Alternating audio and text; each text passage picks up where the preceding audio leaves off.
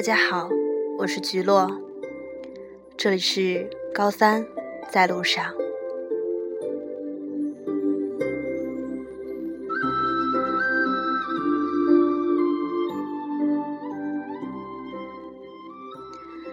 新的一周又到了，在此再祝愿正在进行中考的学生党们中考顺利，考入理想的高中。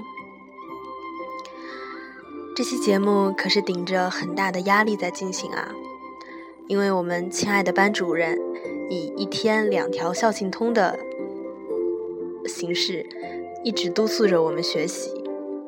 其实想起来挺替他心疼的，他每次都是把自己感动，然后我们都会面无表情的看着他。我觉得这才是认真负责。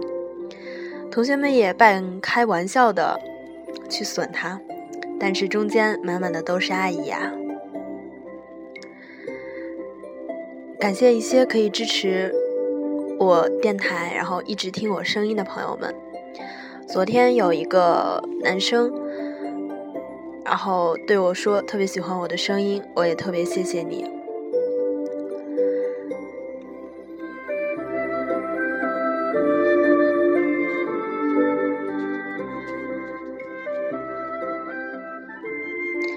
今天依旧为大家带来一篇文章，这个没有我们所说的矫情或者是小忧伤，而是很现实的一篇关于他对北京的一些印象。这篇文章的出处呢，我也忘记了，我是在哪里看到的，是在微博上。我觉得有一些好的长微博，我都会保存下来。刚刚翻看手机，发现就有这么一篇，希望可以和大家分享。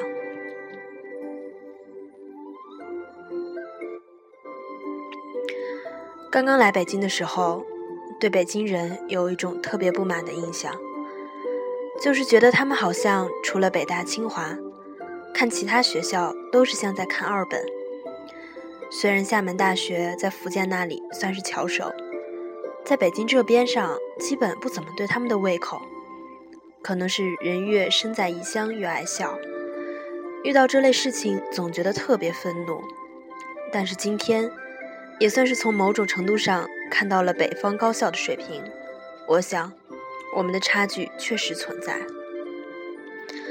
上这个班的时候，基本上只有四十人左右。除了厦门大学法学院的人，其他基本上都是来自北京大学、清华大学、北京外国语大学、北京航空航天大学等法学院的学生。上课的时候，一个姑娘坐在我后面，桌子上平摊了四份法学案例，分别是日文、英文、法文、德文。她告诉我，这是他们法学院的老师布置的案例，要看要做的。我想。他基本上是应该懂这四门语言的。一问是北京外国语大学的，再一问原来是大一的。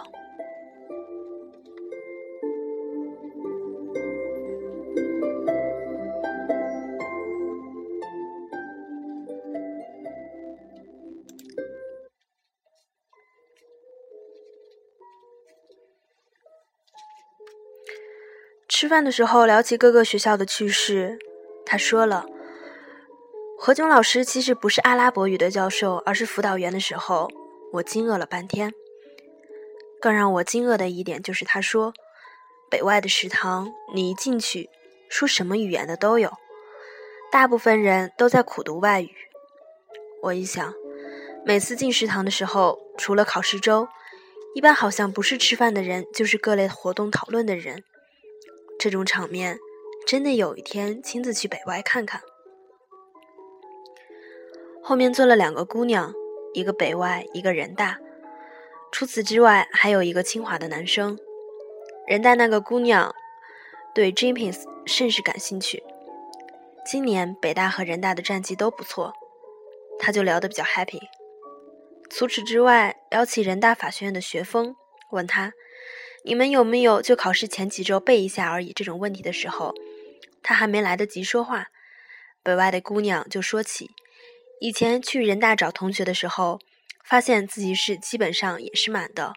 那时候还不是考试周。我忽然想起来，中国政法大学早上五点半爬起来去占座位的学风，甚是惭愧了半天。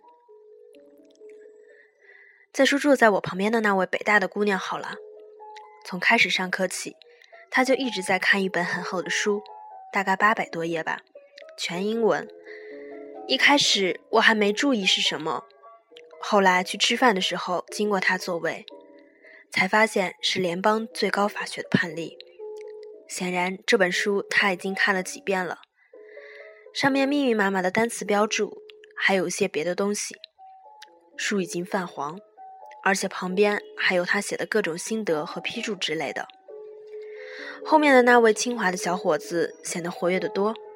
我们四个人聊起耶鲁的一件事，他说：“耶鲁巨霸气，清华北大好像准备和耶鲁共同搞一个什么项目，但是耶鲁给拒绝了，说中国的教育太差。”说完之后，那个小伙子就开始做题，但是他身为大一的，做的题目却是大三的。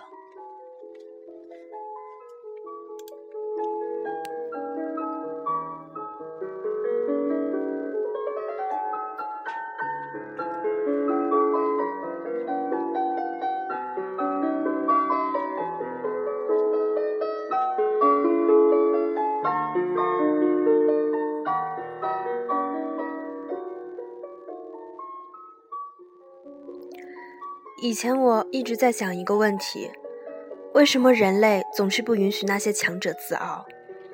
其实我一直觉得这没有什么不对的。清华北大的学生有时候瞧不起人，除了本身确实优秀以外，我想那些责怪别人的人里面是不是暗含了一个逻辑，那就是人都不喜欢承认自己很弱。今天老师说了一些话，我觉得很有道理。他说：“那些天天泡在社区上刷一遍又一遍的人，他们究竟得到了些什么？其实，这个世界并不是没有了他们不行。他们这样总是活跃的原因，就是害怕。”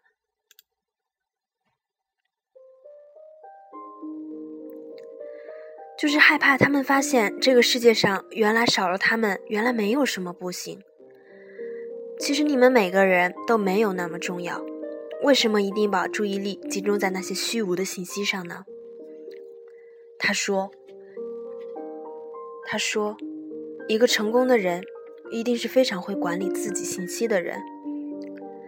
你看到一个人发了一条状态，你还没有去检验其正确性。”就根据人家情绪化的语言，自己再发表一番评论，然后显得自己好像很愤青一样的去骂国家，有意义吗？你说看到中国的某件事情就说中国这不好那不好，你要知道这些事情都是概率事件，只不过正好被你发现了而已。难道只有中国会造假，美国就不会？就只有中国学生爱攀比分数，美国就不会？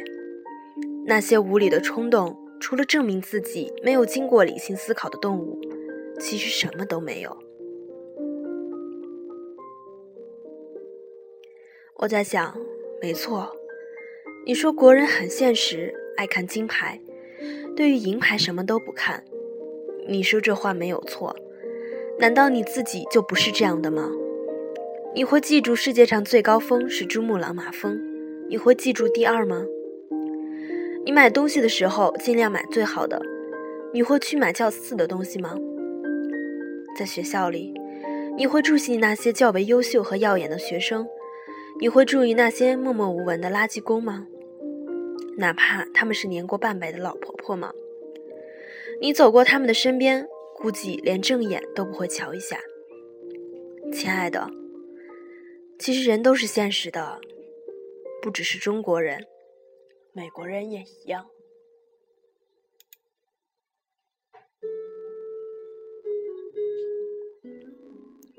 只是现实的程度不同而已。你有没有想过，为什么中国的健儿没有得到金牌反应会那么大，而其他国家却没有？因为中国不够强大。当你代表一个国家去争取荣誉的时候，你的内心就会被强烈的国家荣誉感所包容。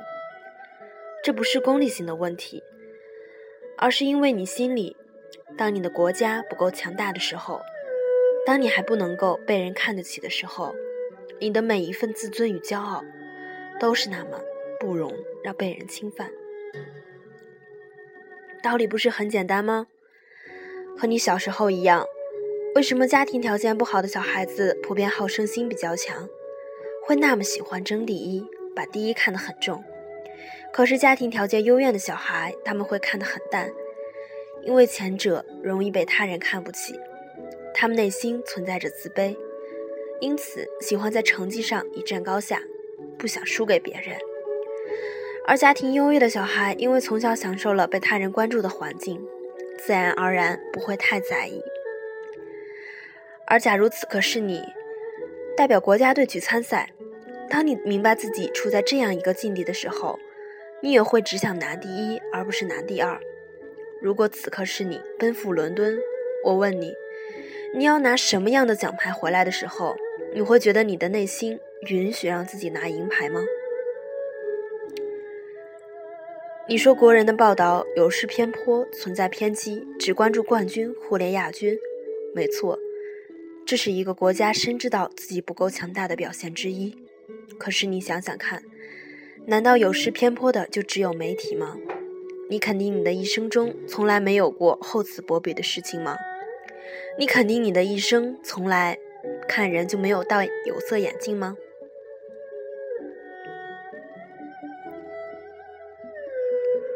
老师还说了一句话：“Life is touch。”我觉得这句话很对。当我们坐在福建桥首的南方之墙坐井观天的时候，殊不知我们离别人的距离还有很远。你说你当了国家主席，你说你当了某主席，很忙很累，因为成绩很烂。可是有人雅思八点五，金融系两年国奖的。社联会主席千姐在向前面向你招手。你说你打辩论打得很忙，因此成绩很烂。可是有马来西亚国际辩论赛全程最佳辩手冰雪姐，现在在剑桥大学向你招手。你说你是理工科，打辩论无法兼顾学习，可有可是有世博辩论赛全程最佳辩手，曾经去香港交流，成绩保研北大的杨师兄在前面向你招手。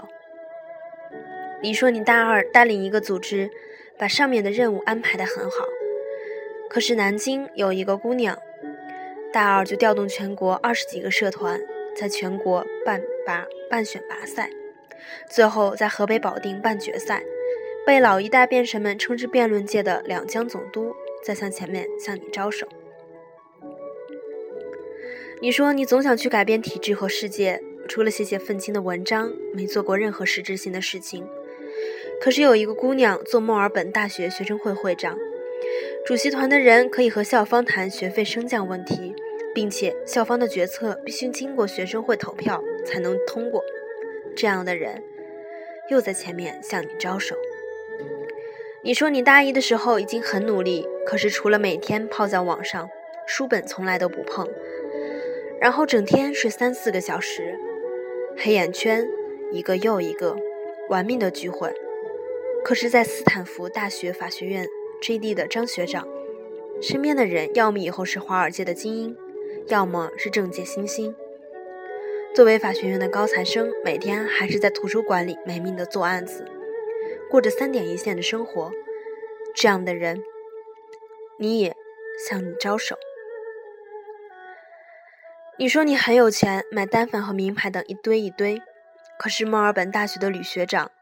家里控股高盛集团，华尔街最著名的投资银行百分之三十的股份，开奔驰已算很低，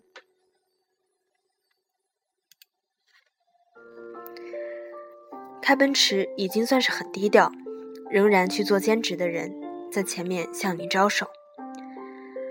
既然如此，你凭什么觉得自己还有资格去说自己已经很努力，很努力呢？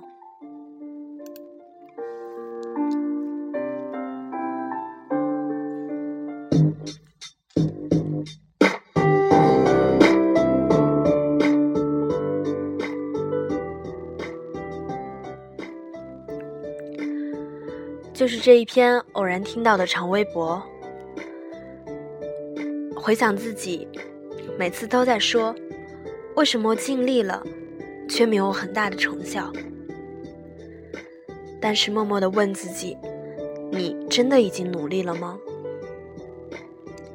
每天你说你刷题刷到十二点，可是有人他到两点依旧喝着咖啡，在刷一张又一张的卷子。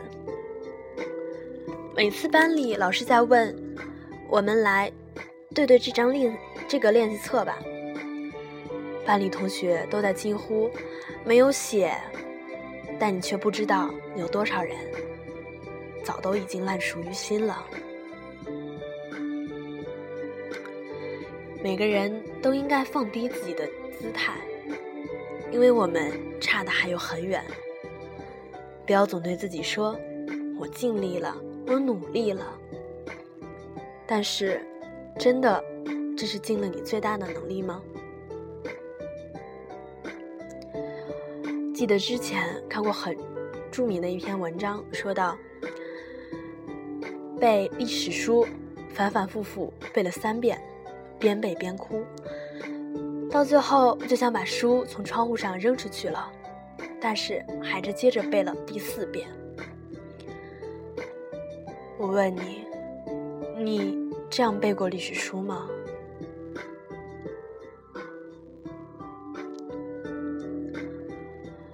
本来打算这期节目是和我的姐姐录，希望她可以和大家分享一些高考的经历。但是昨天看到他，他说高考完之后没有想哭，没有任何的感觉。同学聚会也没有像想象中那样，说去旅游，可是又窝在家里不带要动。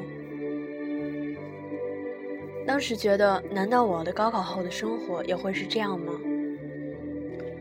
最后他对我说：“高三这一年一定要抓紧时间。”因为所有人都在学习，你需要留给自己这样一段拼命学习的日子，到最后热泪盈眶。对啊，当我看到每天六点操场上都会充满着同学来那里背各种东西，班主任已经将近快哭了的感觉，说很替我们高兴。一定要让我们加油！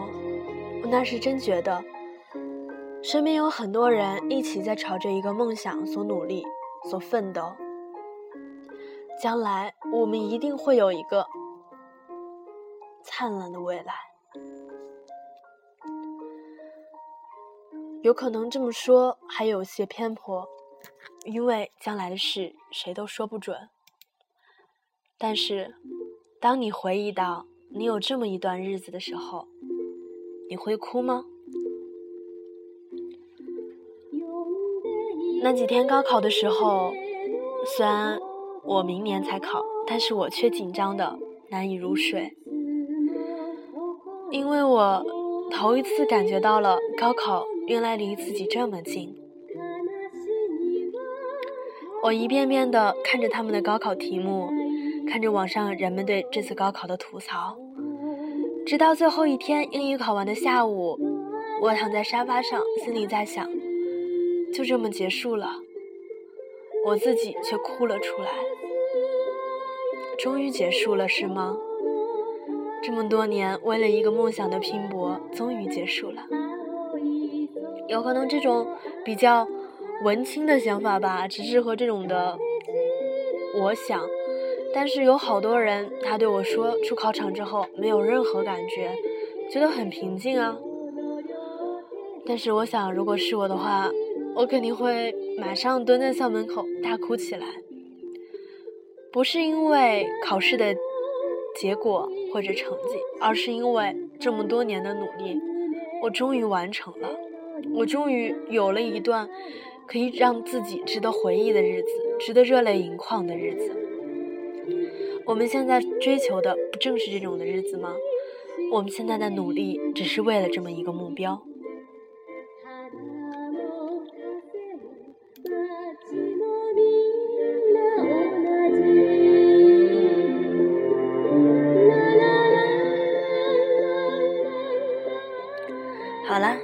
大家分享了这么一篇长微博和我自己的一些感受，也祝愿我们有个灿烂的前程。